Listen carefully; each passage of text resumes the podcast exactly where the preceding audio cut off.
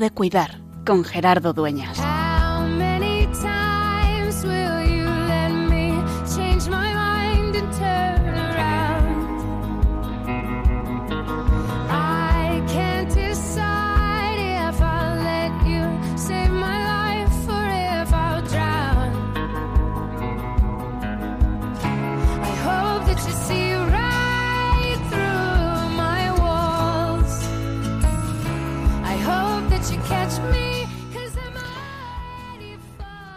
Dijeron, nosotros somos los leprosos de hoy, porque cuando me subo al autobús y pone parada de hospital psiquiátrico, me miran distinto. Una vez me dijeron, nosotros somos los leprosos de hoy, porque cuando subo en el ascensor, el otro se baja. Una vez me dijeron, nosotros somos los leprosos de hoy, porque damos miedo. Hoy queremos tener tiempo para cuidar a las personas que sufren problemas de salud mental. Y es que nuestra cabeza, nuestra mente, a veces se nos descontrola.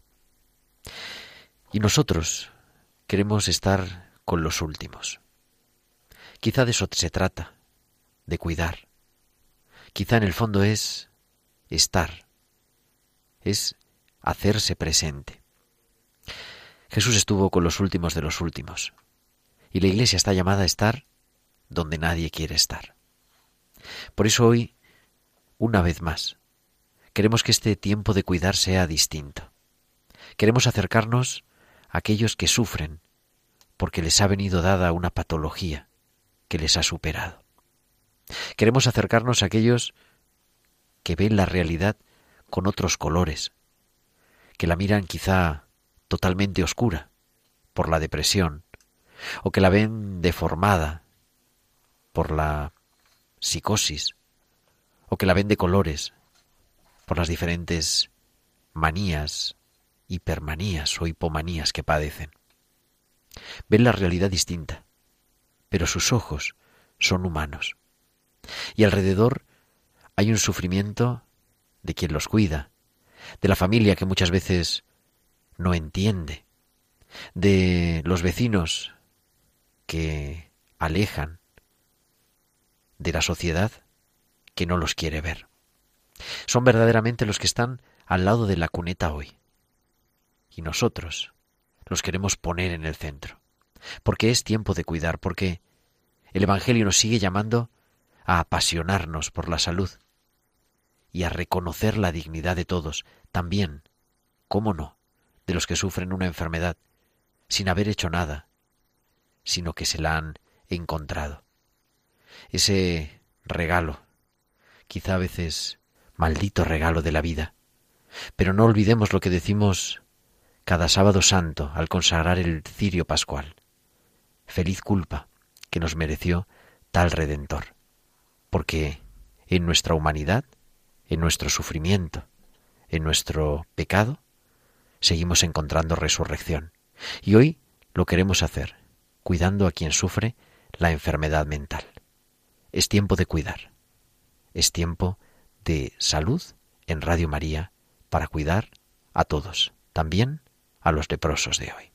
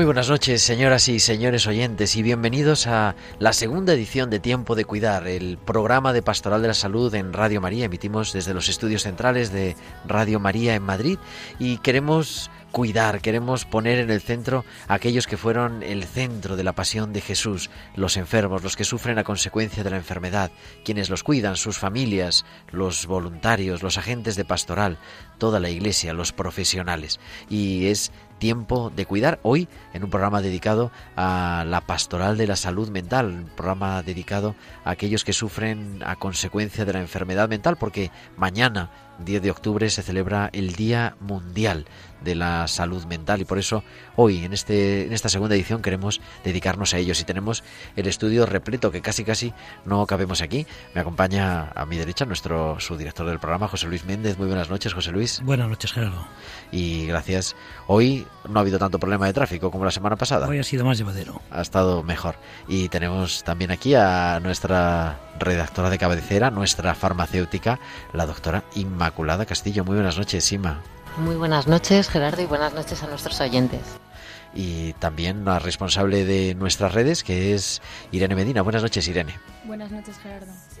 Y en el control de sonido, haciendo que todo esto suene fenomenalmente bien, manejando todos los mandos, que son tantos botones que no sabemos qué hacer, está Cristina Bad, haciendo que esto suene estupendamente bien. Así que estamos todos preparados para que comience este tiempo de cuidar.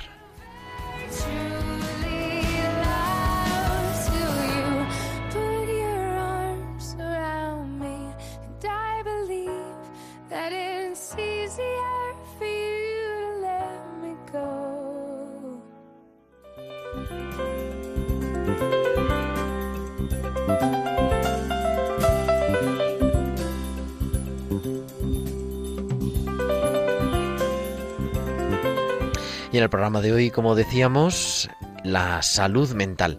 Vamos a acercarnos con nuestra tertulia de expertos, que hoy va a, a ser una tertulia especial, porque la pastoral de la salud mental es quizá muchas veces la gran olvidada de la pastoral de la salud.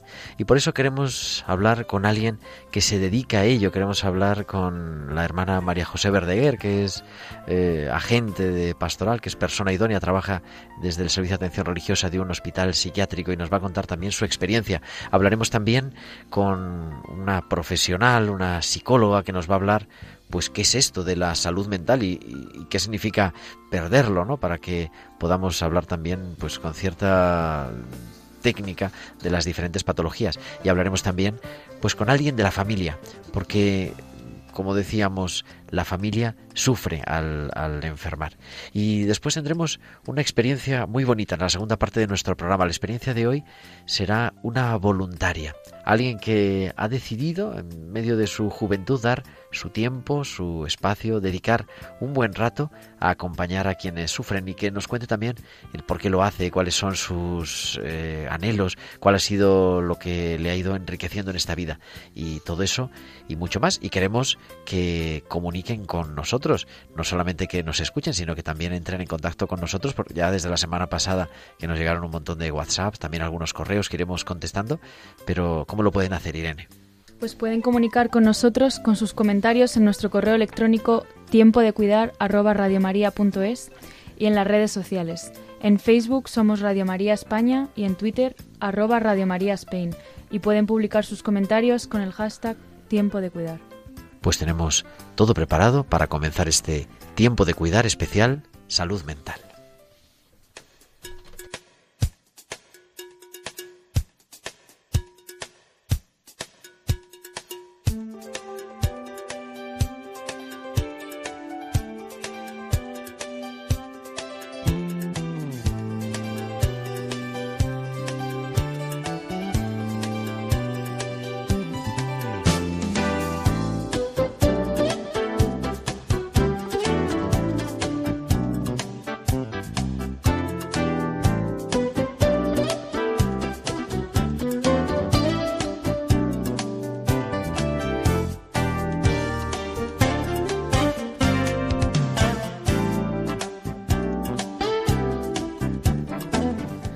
Continuamos en Tiempo de Cuidar en Radio María y esta música nos trae las píldoras de nuestra farmacéutica de cabecera, de Inmaculada Castillo, que nos va a hablar hoy de la salud mental.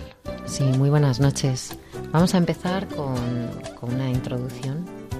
Acompañar es ser caminante, caminando junto al otro que va haciendo camino desde su propia experiencia de dolor y búsqueda en la enfermedad, en la crisis, en el desierto lugar predilecto para el crecimiento interior, para afinar la sensibilidad y el oído, para el encuentro con Dios, que unifica y no deja tranquilo hasta reposar totalmente en Él. Y hoy acompañamos en Salud Mental, Inma. Sí, enfermedades tales como la depresión, la ansiedad o el trastorno bipolar son trastornos reales, son trastornos curables que se diagnostican mediante la entrevista médica y que requiere un tratamiento para evitar su cronicidad y conseguir una curación lo más rápida y eficaz posible. De forma ocasional, las personas podemos sentirnos tristes, abatidas, pero estas situaciones suelen ser temporales y desaparecen en poco tiempo. Sin embargo, las personas con depresión, ese estado se mantiene, llegando a interferir con la vida diaria. Pueden llegar a aparecer síntomas como el abatimiento, la inquietud, irritabilidad, tristeza, llanto fácil, incluso sin ninguna razón aparente, sentimientos de culpabilidad o inutilidad, pensamientos o intención de suicidio, pérdidas de interés por las actividades que antes solía disfrutar. Y por otro lado, aparecen trastornos físicos, tales como fatiga, falta de energía, alteración del apetito, dificultad de la atención, dolores de cabeza, de espalda, trastornos del sueño. La ansiedad es un estado emocional desagradable que forma parte de nuestra vida cotidiana. Todos hemos experimentado alguna vez eh, ansiedad, el corazón se acelera, la respiración se hace difícil, puede aparecer rubor en la cara. Y en condiciones normales esta situación se normaliza cuando el factor que la provocó desaparece, por ejemplo después de un examen. En estos casos la ansiedad es razonable y adaptativa, ya que nos eh, ayuda a superar momentos críticos o a ser más prudentes o cuidadosos. Pero cuando esta situación de, o esta sensación de preocupación y tensión exagerada durante la mayor parte de los días supera al menos seis meses de duración, ya pasa a ser patológico.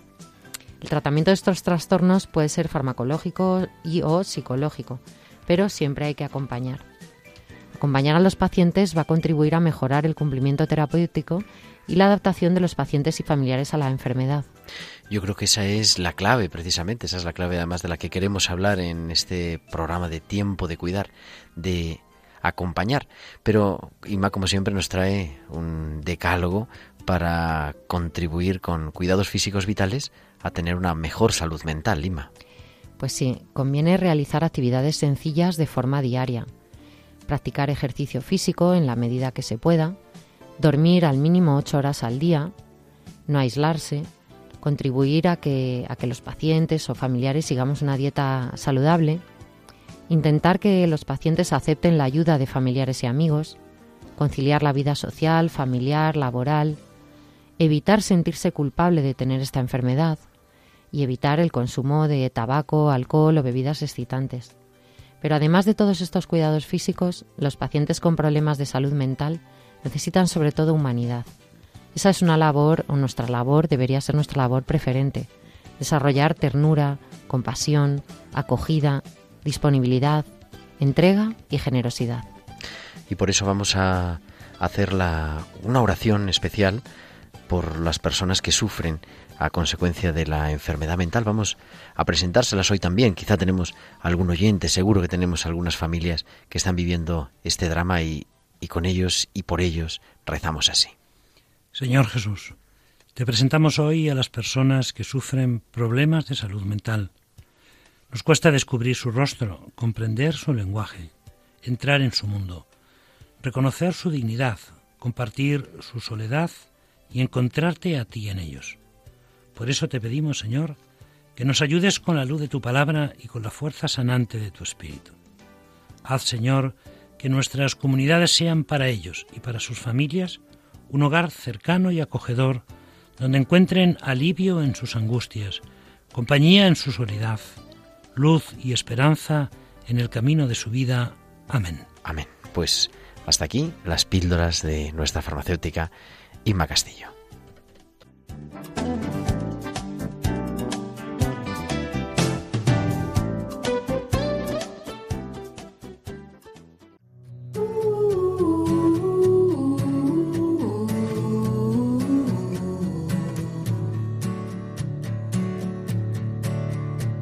They served you champagne like a hero. When you landed, someone carried your bag. Here on out, you're patient zero. Smelling ether as they hand you the rag. Life is good. You look around and think I'm in the right neighborhood. But honey, you just moved in. Life is grand. And wouldn't you like to have it go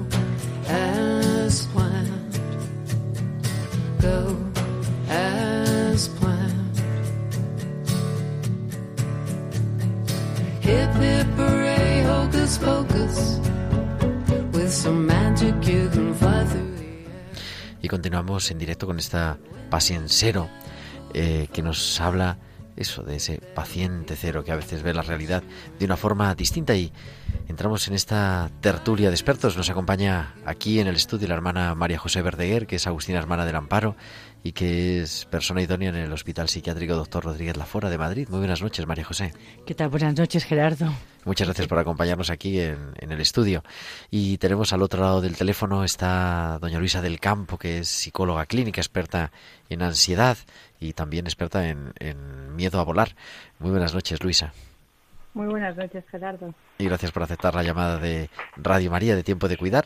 Y también Juan José Sánchez Martín, que es eh, forma parte de la Confederación Nacional de Salud Mental España, ha sido muchos años eh, la junta directiva de AMAFE, de una asociación de personas con problemas de enfermedad mental, y, y sobre todo nos acompaña como familiar, como padre de unas hijas que tienen también un problema de salud mental. Muy buenas noches, Juanjo.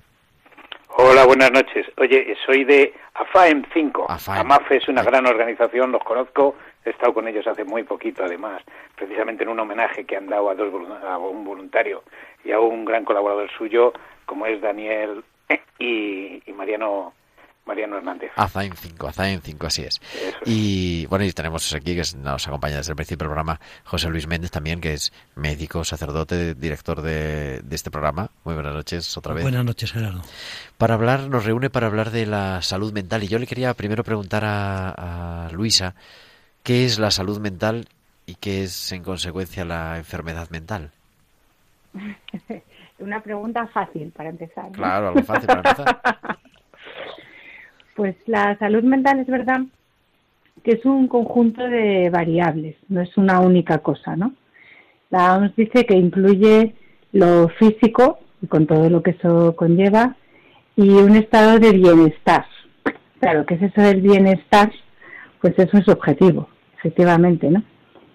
Pero es verdad que tiene que ver con uno mismo, con, con estar bien con uno mismo, con estar bien con los demás, y, y, con estar bien con el entorno más amplio, en el sentido más social del término, ¿no?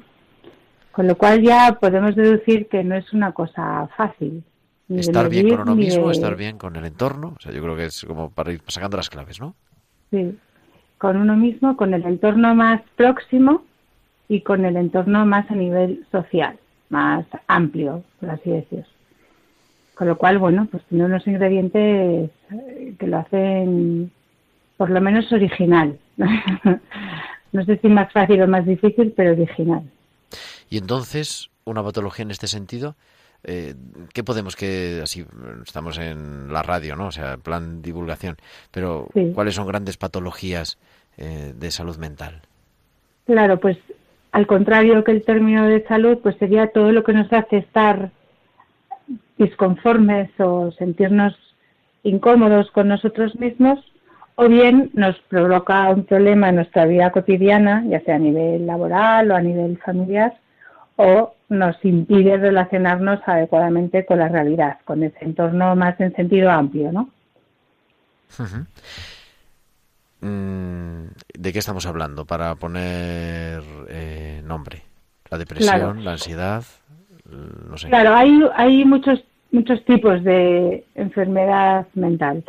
Podríamos decir eh, una más cotidiana, que es esta con la que yo trabajo, que son los trastornos de ansiedad, que tienen muchas formas y múltiples diagnósticos, pero en general es como que siento que todo me supera, ¿no? Siento que todo me desborda y que no abarco y me dan unos síntomas físicos que nos hacen sufrir mucho y que la gente, de hecho, muchas veces ni siquiera sabe que es ansiedad.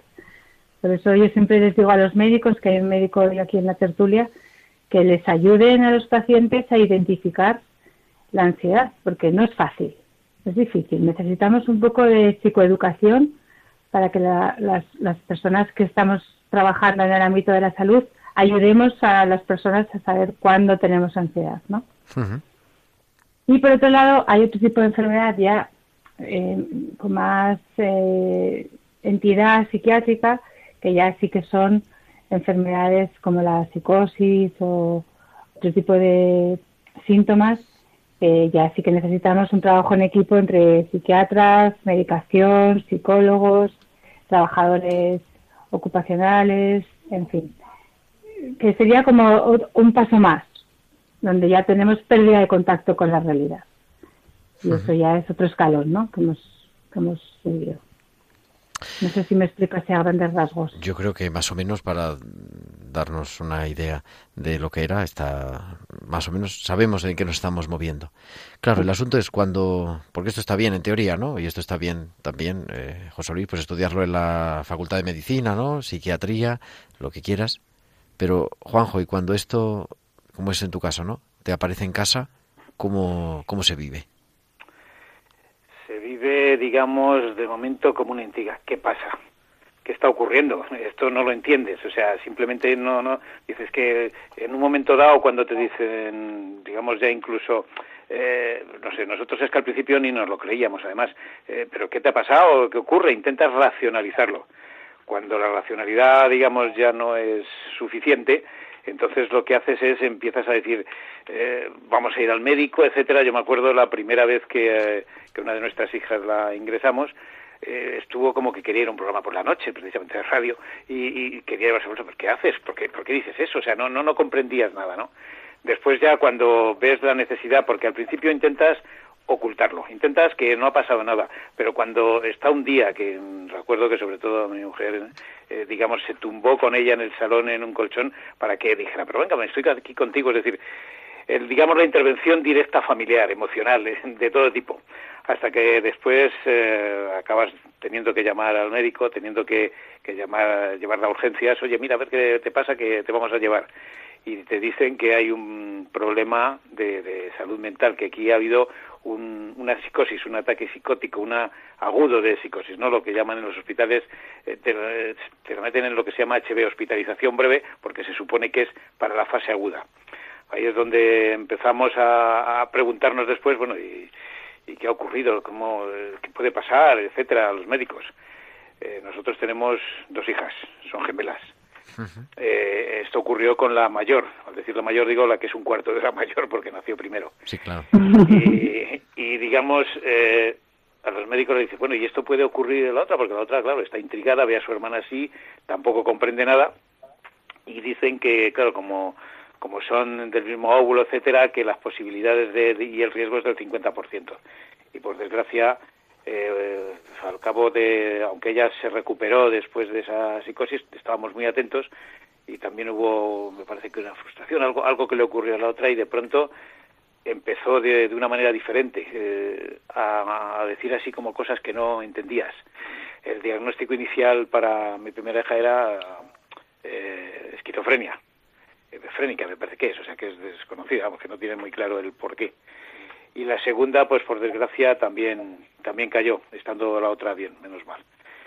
Porque luego ya, en la, en fin, eh, luego en la vida durante los largos años, porque estamos hablando de que de, de, que una tenía 17 y la otra le ocurrió prácticamente a los dos años, a los 19. 19. Eh, entonces ahí ya entonces empiezas a plantearte qué hemos hecho mal, eh, a la familia empiezan a decirte, uy, pues aquí hay un componente genético como que hay un componente genético, empiezas a mirar a tu alrededor y dices, pues yo no conozco a nadie aquí cercano a la familia. Empiezas a escarbar y dices, sí, tu primo que vive en Alcalá, el otro que... Empiezan a, digamos, acabas eh, sacando como cuando, eh, me acuerdo que a mi madre le sacaron diabetes y decía, ¿por qué tengo diabetes? Y luego la mitad de los vecinos tenían diabetes, quiere decir que tenían algún diagnóstico, es decir, empiezas a sacar eh, gente alrededor que estaba escondida un poco en el armario y que te dice, oye, pues sí, efectivamente mi mujer o mi hermano, etcétera, ha tenido este tipo de cosas. Total, que la clave está en apoyar y empezar a, a, digamos, a gestionarlo. Primero, no sintiéndote culpable, porque es quizá lo que peor llevamos al principio. Todo el mundo decía, uy, ¿qué ha pasado? ¿Y qué habéis hecho? O cómo, eh, ¿qué pasa? ¿Que lo habéis cabreado y no, le ha gustado? En fin, eso ya un sufrimiento interno. Ya digo que esta es una experiencia, estamos hablando ya de muchos años y quizá la mejor esperanza es a 2018 hoy. Eh, digamos, ya llevan unas cinco y otras siete años sin ningún tipo de brote, de brote psicótico, la parte aguda, la parte que, bueno, como aquí también están médicos, etcétera, es la parte que obligatoriamente tienes que, que medicar. Uno me dijo una vez una información muy clara, dice, mira, cuando te estás ahogando, no puedes hablar ni razonar con la persona, tienes que agarrar y sacarla del agua. ¿Y cómo se saca, digamos, del brote psicótico del agua? Porque si no se ahoga, pues es precisamente mediante la medicación. Que Yo creo que es un, un, buen ejemplo, ¿verdad? También. Pero ahí que nos quedamos con esas dos cosas, ¿no? Con la familia. Sí. El primero, el quedarte sorprendido, o sea, decir, ¿qué es lo que está Muy pasando? Y lo segundo que dices, también ese, ese complejo de culpa, ¿no? De decir, ¿y, y por, sí, qué a, ¿y por qué a mí? Y desde ahí, y le quería preguntar, pues yo creo que tanto a José Luis y a, y a María José, que se sientan libres de participar, ¿no? Y en medio de eso, ¿qué trabajo pastoral podemos hacer? ¿Qué presencia del Evangelio? ¿no? O sea, ¿qué es lo que podemos hacer ahí? María José lleva ya pues dos años prácticamente sí, sí. trabajando diariamente. Eh, ¿Cómo estar allí? ¿Cómo estar? Pues qué pregunta, la verdad, sí. Es, eso es tocar fondo, Gerardo. qué bien. Eh, la verdad que, que para mí es clave y de verdad que así lo, así lo experimento día tras día, que para, para acompañarte tienes que sentir acompañada, bueno, en, como, como consagrada o, como, como cristiana, o sea, eh, pues experimentar que, mm, que, que lo que yo voy a, pues acompañar, a escuchar, a estar con ellos, como ya se ha dicho anteriormente, efectivamente que nadie da lo que no tiene, y esta es mi experiencia, o sea, si, si yo no me lleno del Señor, o sea, Él me da, me da las palabras, de verdad, que me da la mirada. También la mirada, pues es vital. Puedes estar mirando el reloj y estar mirándolos a ellos. Y ellos se dan cuenta perfectamente cuando tú estás por estar o estás verdaderamente eh, en comunión con, con esa persona, ¿no? Aunque te esté diciendo un montón de historias que no entiendes, que no comprendes, pero verdaderamente eh, hay una comunión y así lo siento, ¿no? Y así lo así lo vivo cada día. Hay una comunión de mi alma con su alma, ¿no? O sea que que eh, hay una comunión en el amor, ¿no? Y pues las miradas, la presencia. Yo creo que ellos lo que lo que están queriendo y lo que también uno pues pues en la vida diaria también necesitamos, ¿verdad? Es es eh, sentir amor, o sea, experimentar que tú estás, que les escuchas, como ya se ha dicho antes, que les miras con una mirada entrañable, la mirada del Señor, y que les estás, que les estás amando ahí, sin, sin, sin prisas, ¿no? Y poniendo atención a, no discutiendo lo que te dicen, ni, ni tampoco razonando, sino más bien acogiendo, aceptando, amándoles, sí, sí, con todo tu ser. Yo pienso que la enfermedad mental tiene un tiene como un plus, ¿no? No es lo mismo eh, que uno escuche que tiene un cáncer de colon, eh, que te digan que tienes una esquizofrenia biforme severa, ¿no? Eh, y entonces el, el, desconcierto del que nos hablaba hace un momento Juan, Juan José, eh, pues es verdad, ¿no? porque uno no sabe cómo afrontar esto. Yo recuerdo de mis tiempos de estudiante que fui a hacer las prácticas donde tú estás ahora trabajando y fueron las experiencias, las prácticas más difíciles, porque no nos preparan para afrontar unas enfermedades que nos desconciertan, porque la realidad espiritual de la persona humana, el cerebro, es decir, todo ahí se mete un mundo de cosas que nos desconciertan mucho. Entonces, a mí me parece que una de las tareas que podemos hacer desde la pastoral de la salud en relación sobre todo a los familiares es ayudarles en la comprensión del proceso eh, de la enfermedad que, que, que padece su, familiar para que le ayude a entender ¿no? y, y que, bueno, pues es como si te dicen que tienes una pancreatitis, ¿no? Es decir, bueno, lo que pasa es que la tienes en el cerebro, ¿no? No en el páncreas, ¿no? Entonces dices, bueno, no es que sea una persona de distinta categoría, no es que sea una persona rara, no es que él, no, es que tiene esa, esa patología, ¿no? Entonces yo creo que en la medida en que seamos capaces de divulgar, de atender y luego, por supuesto, pues es, esa, esa mirada amorosa y escuchar, ¿no? Yo tengo una, me, toca dentro de mi familia, ¿no? Mi, madrina tiene una hija con esquizofrenia y, y sé que es una situación a veces difícil y que lo que hay que hacer es echar ratos a escuchar, porque no hay recetas, en el fondo yo creo que tampoco me pide una solución, sino simplemente que la escuche y que padezca con ella, ¿no? De sus temores y de sus dificultades, ¿no? Al final es estar, cuidar, y surge una palabra eh, necesariamente que tenía que salir, y yo creo que Luisa como profesional, Juanjo también como familia, estáis de acuerdo, ¿no? Que es el estigma, que es un poco lo que nos mm. venía a decir José Luis, ¿no? Eso es lo que iba a decir yo ahora. Yo creo que hace falta mucha educación, que nos, que nos formen, que nos cuenten cómo es eso de la enfermedad mental, porque hay mucho estigma social y muy injusto.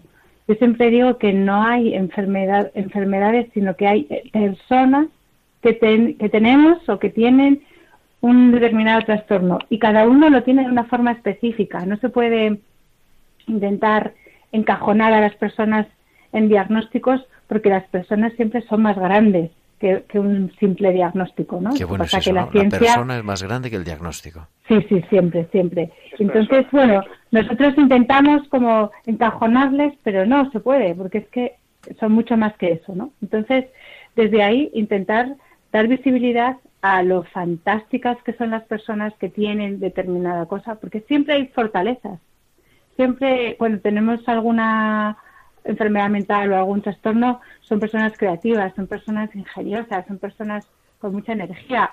Hay ratos que sí, hay ratos que no, pero como todos, ¿no? O todos nosotros somos siempre planos, siempre monótonos, siempre igual de vivos o de no, claro, desganados. No. Entonces, quiero decir que en ese sentido hay que hacer mucho y yo a las asociaciones de familiares les animo muchísimo porque creo que hacen una gran tarea y un gran trabajo de divulgación.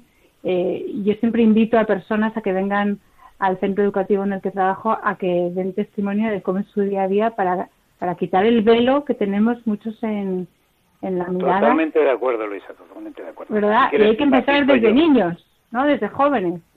Sí, sí, voy si quieres, lo digo porque precisamente desde las asociaciones y de acuerdo en este caso, en nuestro caso, como estamos en Foncarra del Barro, etcétera, desde los ayuntamientos, en los institutos, etcétera, hay una palabra que se llama miedo es quizá el tema de, de, enfermedad mental es precisamente o de las digamos de, conseguir siempre salud mental es el miedo. Es decir cuando tienes miedo a lo desconocido esta persona me está mirando raro esta persona no controlas.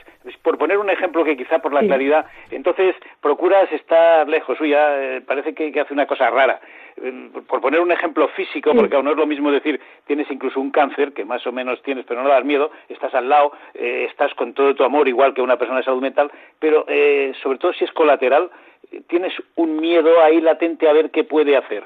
El SIDA, cuando ocurrió, recordar que todo el mundo se separaba. Uy, ese tiene, y, claramente se separaban físicamente. ¿Por qué? Porque había miedo a lo desconocido, miedo. Después, cuando se ha sabido lo que es, que no ocurre nada, etcétera, educación la palabra educación. Y entonces, ¿qué ocurre? Que nosotros desde, vamos, desde las asociaciones hacemos lo que podemos, pero la clave está en estar de acuerdo y creo que hay una campaña ahora, de hecho, el, precisamente el día 10 de, vamos, es el Día Mundial de la Salud Mental. Mañana, 10 de eh, octubre, tenemos a la vuelta de la esquina y precisamente eh, es educación inclusiva, salud mental positiva. Eso es lo que se ha dicho, es decir, que se centra, se centra en que educando comprendes a la persona y entonces ya lo ves de otra manera, es decir, mm. incluso aquí quizá nos ha citado, pero dentro de la salud mental pues hay, digamos, grados, ¿no? Igual que hepatitis A, B, C, pues aquí hay, eh, por ejemplo, una esquizofrenia es muy grave, pero si la controlas médicamente quizás se puede llevar eh, pero por ejemplo hay otra que, resulta mucho más complicada de llevar que es trastorno límite de la personalidad que, que la familia la llevamos lo digo porque en la asociación nuestra tenemos diferentes patologías, o sea, personas con diferentes patologías, con diferentes diagnósticos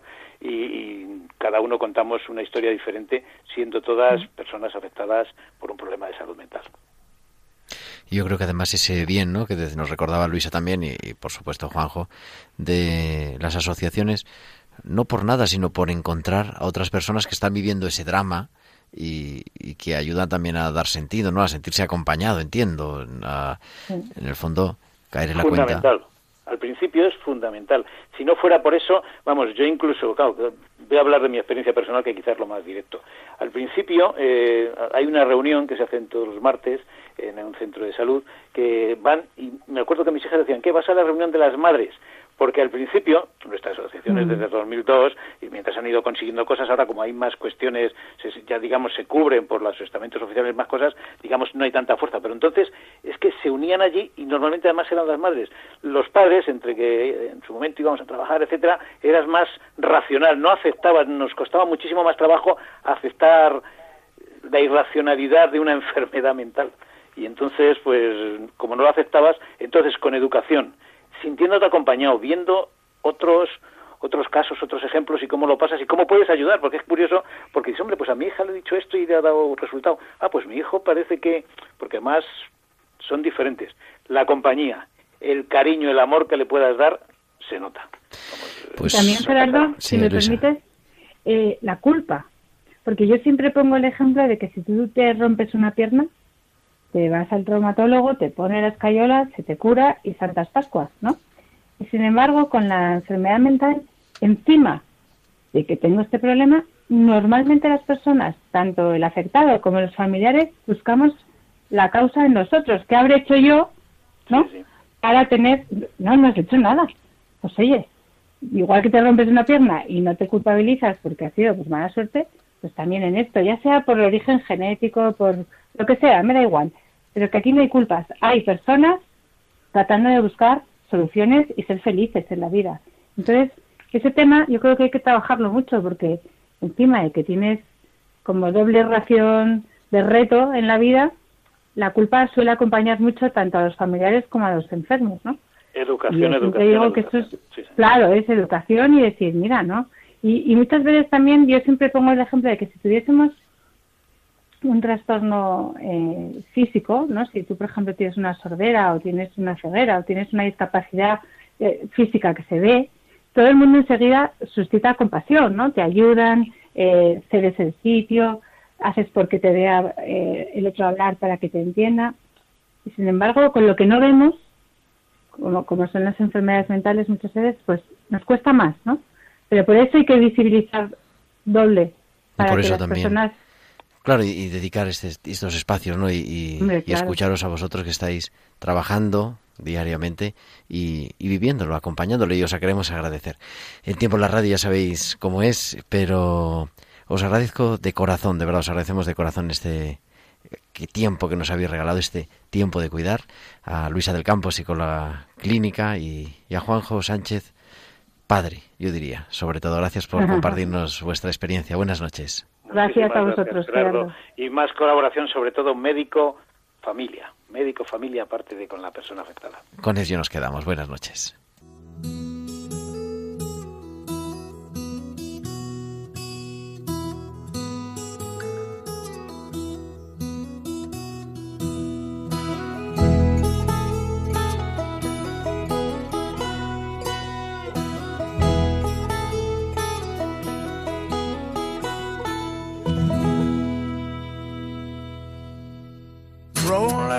Away your stone, I'll roll away mine. Together we can see what we will find. Don't leave me alone at this time. For I'm afraid of what I will discover inside.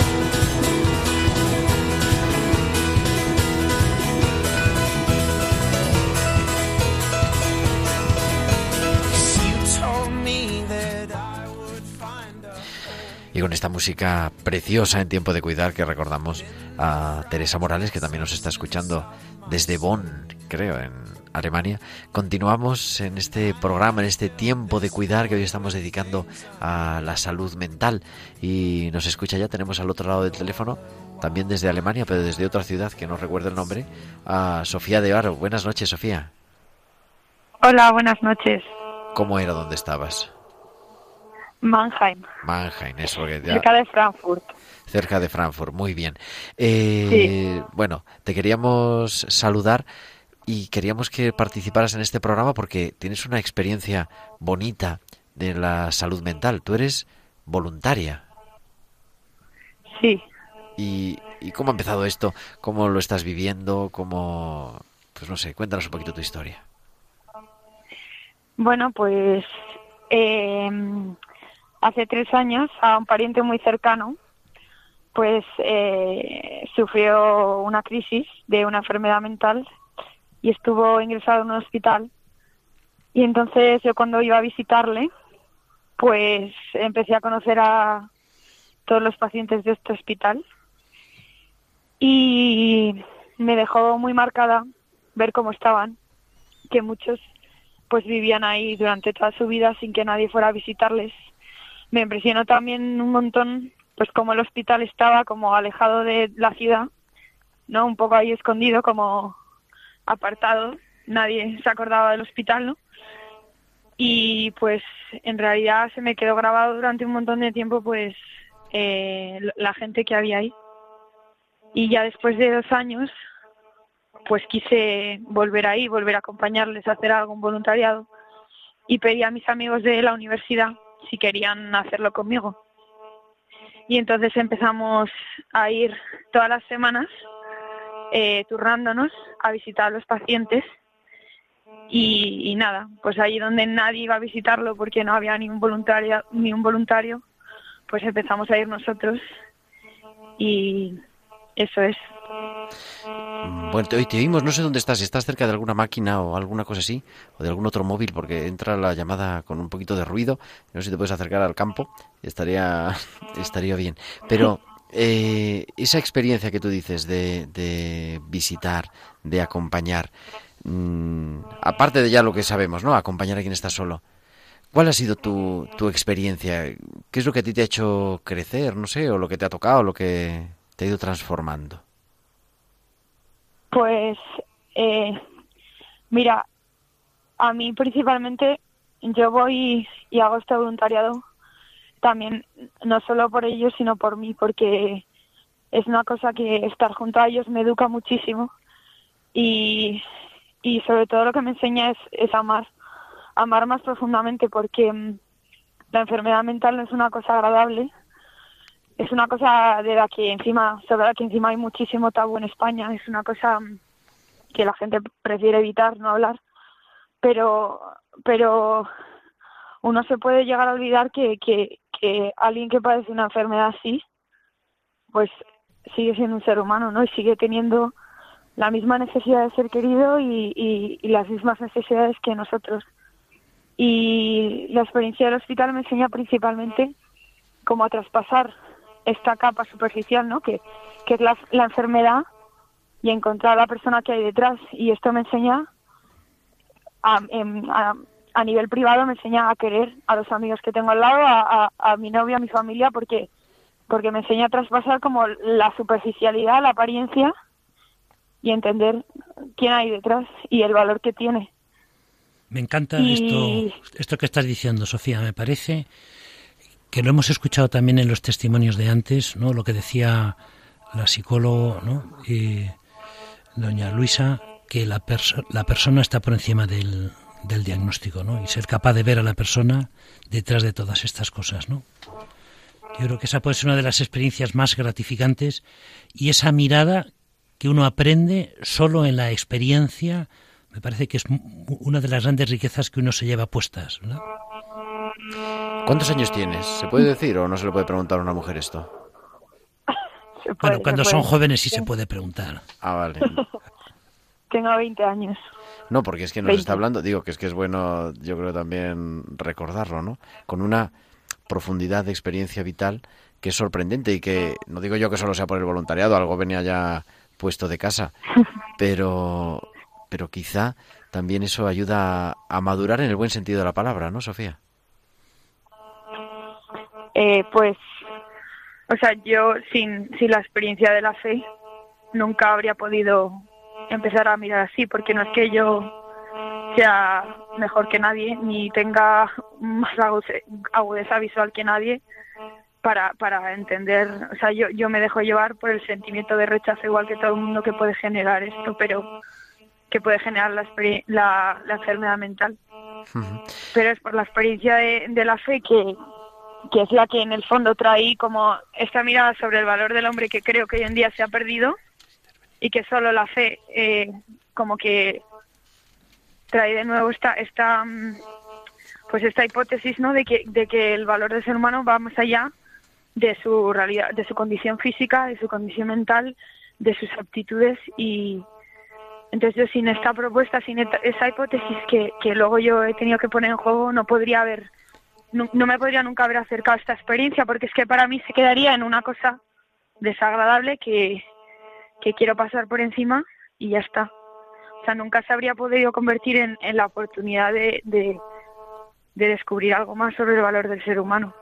Yo le quería también preguntar, se ha quedado con nosotros la hermana María José, porque Sofía está como voluntaria en, en el hospital donde trabaja María José. ¿Cuál ha sido, como servicio de atención religiosa ¿no? y espiritual, vuestra experiencia? Eh, Porque Sofía no ha ido sola, eh, es un grupo ¿no? de, de voluntarios jóvenes. ¿Cuál ha sido vuestra experiencia? ¿Cómo se ha integrado? Y, y también qué ha supuesto como de renovación para el servicio? Bueno, eh, pues saludarte esto primero, Sofi, ¿verdad? Eh, la verdad que algo que me... eh, pues cuando llegan voluntarios allá al hospital uno siente que, bueno, que a veces pues se va por, por ayudar, ¿verdad? O, con esta actitud de, pues pobrecitos, o hay que... Y la verdad, bueno, a mí eso personalmente creo que, que bueno, que no, que no les ayuda, ¿verdad? A, a, pues a los pacientes. Pero sí cuando, eh, pues os incorporasteis, ¿verdad? Como, como grupo, y creo que os lo he dicho, ¿no? Eh, pues pues en, en algún momento, que no era como esa actitud de vamos a ayudar o vamos a hacer, vamos a ver si, si pues podemos hacer que se sientan mejor, si no, no, no, no. Y, sino que es otra actitud, ¿no? Es otra actitud de, de estar en el, en el mismo nivel que ellos, que uno ya no va a ayudar ni a sentirse que, que bueno, yo soy la, la voluntaria, o yo María José, o soy la, pues, la religiosa, no, no, no, sino que es ponerse en un mismo nivel.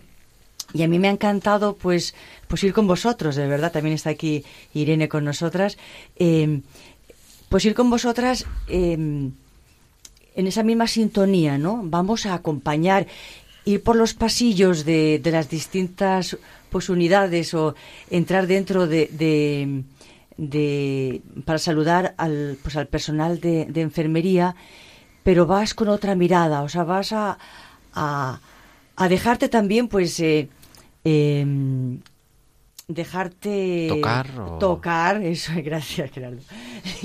Dejarte tocar también por ellos no por lo que ellos también te van a enseñar.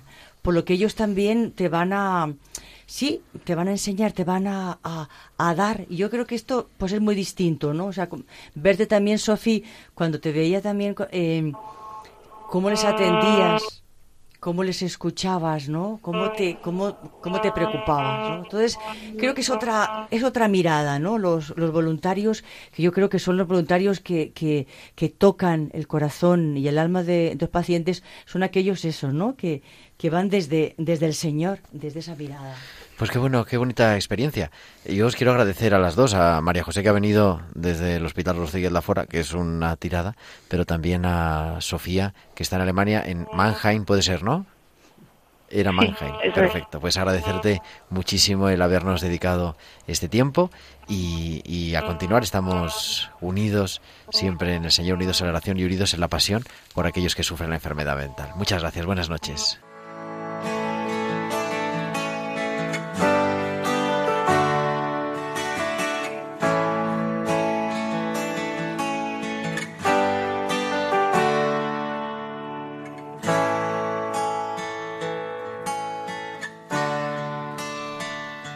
Y después de estas emociones, pues yo creo que el momento también para la reflexión, José Luis.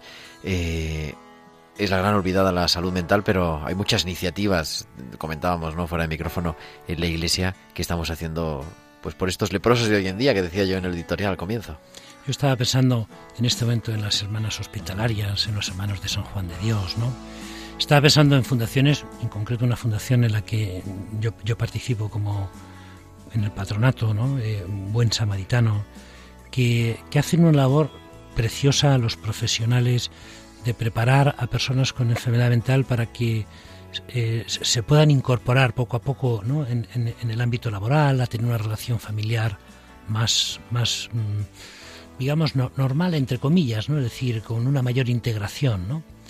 Y eso supone irles enseñando y adquiriendo unas habilidades que se hace una labor espectacular. Sí, yo la verdad que desde mi experiencia personal, que porque yo he aterrizado en la pastoral de la salud a través de la pastoral de la salud mental. Y yo siempre suelo decir, ¿no? Y así también en plan personal, ¿no? Pues no lo cambio. No lo cambio porque realmente yo sí reconozco que son los últimos de los últimos al final y, se trata de estar donde, donde nadie quiere estar.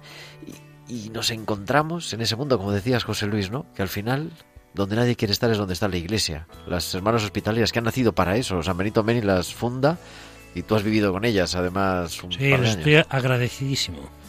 Las funda para eso, para cuidar a los que nadie quería cuidar, o lo que nos contaba Sor María José ¿no? en, en su hospital, o miles de iniciativas a lo largo de toda España, y también en las parroquias, porque las parroquias también tenemos personas, muchas personas, con problemas de enfermedad mental y, y yo creo que nosotros tenemos que trabajar por la dignidad, en el fondo, la dignidad del ser humano.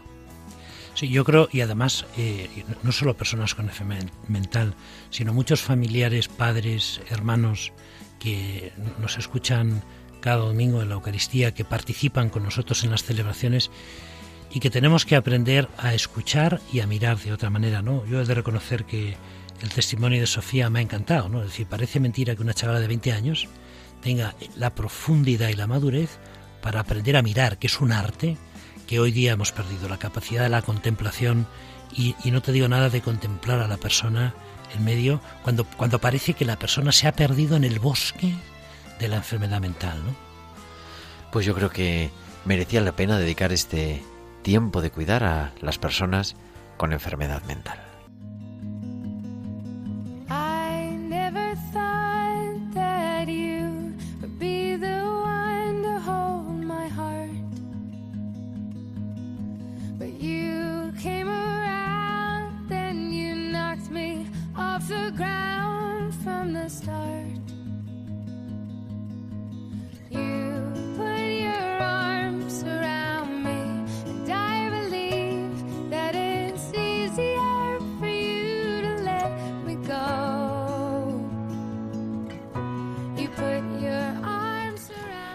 Con esta bella sintonía nos dice que estamos llegando al final de tiempo de cuidar, pero volvemos la semana que viene, el martes 16 de octubre. 16 de octubre a las 8 de la tarde en Radio María, que lo vamos a dedicar, José Luis, a, a la peregrinación a Lourdes, porque nos vamos de peregrinación tú y Así yo es. mañana. Nos vamos mañana a acompañar a, a un grupo muy numeroso de voluntarios y de enfermos acuden como todos los años llenos de, ilusión y de esperanza a Lourdes, ¿no? donde se produce el, milagro de vivir con alegría la enfermedad.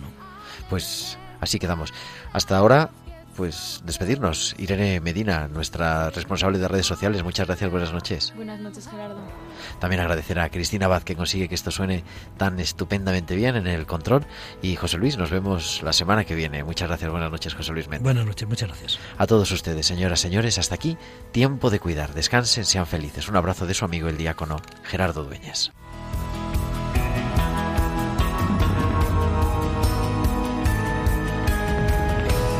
Tiempo de cuidar con Gerardo Dueñas.